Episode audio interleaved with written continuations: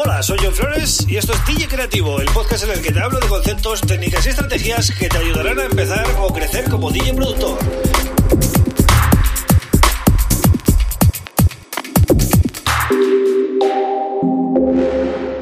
Hola, bienvenida, bienvenida a DJ Creativo. Mi nombre es John Flores y este es el episodio número 198 del podcast. Un podcast que puedes seguir en Spotify, en Apple Podcasts, en Evox, en Google Podcasts, en mi canal de YouTube o en mi página web johnflores.pro.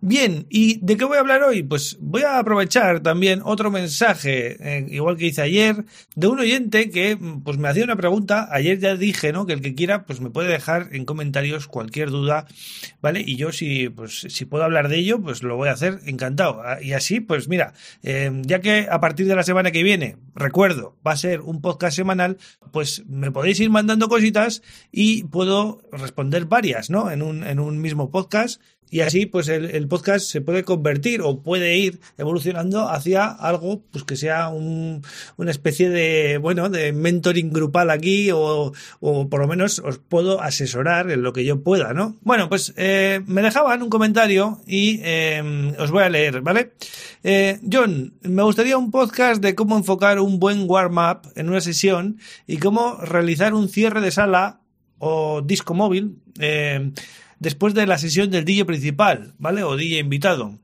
Entonces, bueno, voy a hablar un poquito de estas dos cosas, ¿no? El warm-up y el cierre. Son dos cosas importantes en, un DJ residente. Yo he sido, bueno, de hecho lo soy, aunque todavía llevo ya bastantes meses sin pinchar, seis meses o por ahí sin pinchar. Pero bueno, yo he sido residente los últimos años y sé lo que es abrir y sé lo que es cerrar, ¿no? Entonces, eh, y tener un invitado en el medio, claro, que eso es lo importante también, ¿no?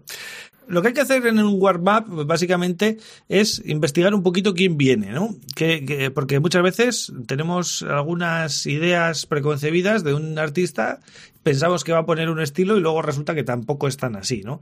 Eh, habría que entrar en sus redes sociales, mirar sus últimas sesiones, si es que podemos eh, sacar algo en claro de, de, sus redes y podemos hacernos una idea de lo que está um, pinchando, no de lo que está produciendo, eh, ojo, de lo que está pinchando, porque muchas veces el artista produce una cosa y luego pincha un tanto diferente, ¿no? Eh, nosotros tenemos que hacer una selección musical que vaya acorde a, esa, a, esa, a ese estilo, pero sin eh, recurrir a los hits del género y también intentando tirar de temas quizás un poquito antiguos para no tocar solo lo nuevo y bueno, intentar que la sesión vaya de menos a más. Muy importante al mismo tiempo es el volumen, ¿vale? Tenéis que tener claro que el volumen del warm-up no puede ser igual que el volumen del artista principal. ¿De acuerdo? Entonces, eh, hay dos cosas, ya he dicho dos cosas que tenéis que respetar. Primero, no tiréis de hits, no tiréis de los temas importantes del género, dejárselos por si alguno quiere poner, ¿vale? No pinta nada que pongas un hit a primera hora, no tiene sentido, ¿vale? Y también el volumen, ¿vale? Tener en cuenta que la gente va entrando, al principio el ambiente es un poco frío, ¿vale? Hasta que se llena y tal, pues la gente necesita ir calentando motores pues, eh, se toma una copa, lo que sea, y vosotros tenéis que ir poniendo música de ambiente. La gente que hay al principio, quitando si es un gran evento o, ya están, ya hay bastante ambiente y tal, eh, no os va a pedir que pongáis un temazo detrás de otro, simplemente que pongáis música pues para ir ambientando, ¿no? Eh, repito, a no ser que sea un gran evento, que llegáis, por ejemplo, a la fiesta de un pueblo y ¡pum! ya hay 5.000 personas ahí, de repente, ¿no? Pues ahí ya tendríais que empezar con algo eh, pues un poco conocido, pero que no sea lo nuevo, lo último del momento, sino intentar enganchar a la gente, pero con vuestro estilo, ¿no? Con vuestro rollo y sin tirar de los hits del género, que repito, que puede ser que los quiera poner luego el artista principal y ya eh, de alguna manera habéis le habéis quitado ahí ese ese protagonismo o esa o esa o esa bola extra que tenía, ¿no? Y al final alguno puede pensar, bueno, ¿y qué? ¿Qué pasa porque le quite temas? Eh, el artista principal, si es el artista principal, pues oye, que se busque la vida, ¿no? Que, que, que ponga mejor música que yo. Eh, yo intento promocionarme a mí mismo y, y cada cual que mire por lo suyo.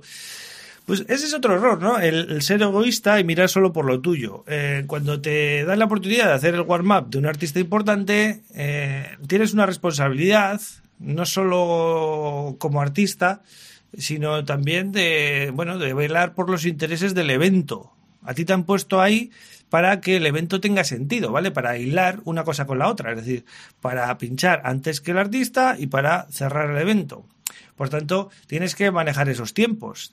Tú tienes un papel en ese evento y no es el de artista principal, es el de artista que abre y cierra, ¿vale? Entonces, tienes que saber, cuando estás abriendo, que tienes eh, que respetar pues ese tipo de cositas, ¿no? La música y sobre todo el volumen. El volumen tiene que ser bajito para que cuando llega el artista principal, pues se note un cambio y la gente se venga arriba, ¿no? Y de esa manera, pues el evento llega al clímax pues como interesa al organizador, que con el, con el artista principal y con, con, la fiesta ya a tope, ¿no? En cuanto al cierre, es diferente. Aquí sí que te diría que guardes comodines, es decir, eh, estate muy atento a los temas que pone el artista principal y em, mentalmente tienes que ir diciendo, ah, pues mira, este, este tema no lo ha puesto, este tema tampoco lo ha puesto, este tema tampoco lo ha puesto. Y cuando entres tú después de él, ya para cerrar el evento, lo que tienes que hacer es seguir en la intensidad que venía teniendo el artista principal, porque claro, si bajas tú de repente, la gente pues, eh, va a notar mucho cambio y le vas a cortar el rollo. Entonces, eh, tienes que seguir el ritmo que traía ya el DJ invitado y aprovechar esos temas que tú sabes que funcionan mucho y que no ha puesto el artista invitado. Y entonces ahí ese es tu momento de destacar. Em, fíjate que ahora es al contrario que en el, que en el warm-up. Ahí es cuando puedes destacar, cuando puedes eh, pinchar tú al mismo volumen que tenía el artista principal y ahí es cuando tú tienes tu oportunidad de dejar un buen sabor de boca. Y en cuanto al tema de cierre, siempre intenta mm, buscar algún tema pues un poquito diferente, pues que le dé un toque, em, bueno, emotivo, a, que sea un tema quizás mítico y juega con, con, eso, ¿no? Porque la gente también en los cierres está mucho más receptiva a cosas diferentes y bueno, busca, busca esos temas míticos que sabes que funcionan por tu zona y aprovecha para, para cerrar y poner el broche ya a la, a, la sesión con, un tema que sabes que, es muy importante ¿no? Eh, para, la, para la gente que está ahí, para el tipo de público que está ahí. Eso es un poco tu labor, ¿no? Investigar todo eso, saber eh, elegir bien la música para ese evento, ¿no? Y luego también importante, si haces el warm-up y el closing tú y el artista que, que, viene tiene que estar pues en contacto contigo para ponerse de acuerdo, ¿no? De, vea, pongo un tema más y te pones tú ya, lo típico, ¿no?